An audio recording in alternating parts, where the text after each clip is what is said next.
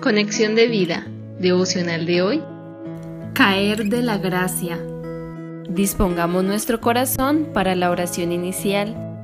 Señor, quiero permanecer en ti, que tu gracia y amor rebosen en mí, porque ninguna condenación hay para los que estamos en Cristo Jesús, porque al morir en Cristo a mi vieja naturaleza, el pecado no tiene poder sobre mí soy libre para vivir una vida en santidad y servicio a ti. En el nombre de Jesús. Amén. Ahora leamos la palabra de Dios.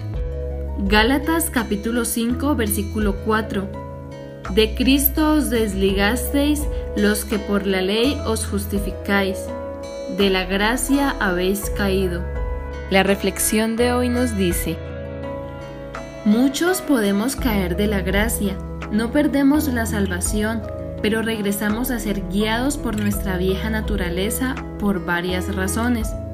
Primero, porque nos dejamos engañar por doctrinas equivocadas que quieren colocar cargas de condenación para llevarnos a tratar de agradar a Dios por medio de rudimentos y mandamientos de hombres, que aparentan piedad, pero que nada pueden hacer frente a los apetitos de la carne, como lo explica el libro de Colosenses que podemos estudiar para entender que la forma más fácil de caer de la gracia es volvernos religiosos, tratando de agradar a Dios por las obras de nuestra propia justicia. Colosenses 2, 20 al 23. Entonces, la fe que obra por el amor es la fuente que ahora nos impulsa a que tengamos un testimonio real de no obedecer al pecado. Y si Cristo nos liberó, nuestra libertad no debemos usarla como ocasión para la carne, sino para servir por amor a otros, porque el que ama cumple toda la ley. Gálatas 5, 13 al 14.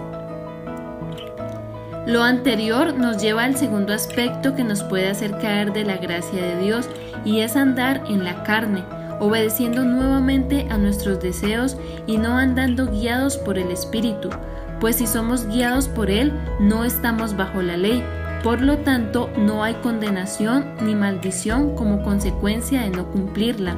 Deuteronomio 11, 26 al 28. Si andamos por el Espíritu, somos guiados por Él, y el pecado no tiene poder sobre nosotros. Así que no nos hagamos orgullosos y llenos de vanagloria Soltémonos del yugo de dependencia de nosotros mismos y crucifiquemos a diario la carne colocando nuestra confianza en la guía del Espíritu de Amor que ahora mora en nosotros. El tercer aspecto que puede hacernos caer de la gracia al desligarnos de la dependencia a Cristo es tergiversar o adulterar la verdadera gracia de Dios, cambiándola por libertinaje o un permiso para pecar por la ignorancia de la verdadera doctrina de Cristo, pensando que no hay consecuencia por el pecado, ir del extremo religioso de hipocresía que demanda perfecta obediencia a la ley al extremo de ignorar al maligno y sus maquinaciones y de ignorar que el pecado trae consecuencias destructivas y dolorosas a nuestra vida y solo la verdadera gracia de Dios nos da la fuerza para no ceder ante el pecado. Hermano, la gracia de Dios nos sostiene para no pecar, pero también nos bendice para dar.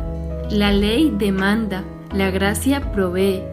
Si nos ha proveído tantas riquezas espirituales, tanta bendición sobreabundante, ¿hemos de ser esclavos nuevamente y caer de la gracia?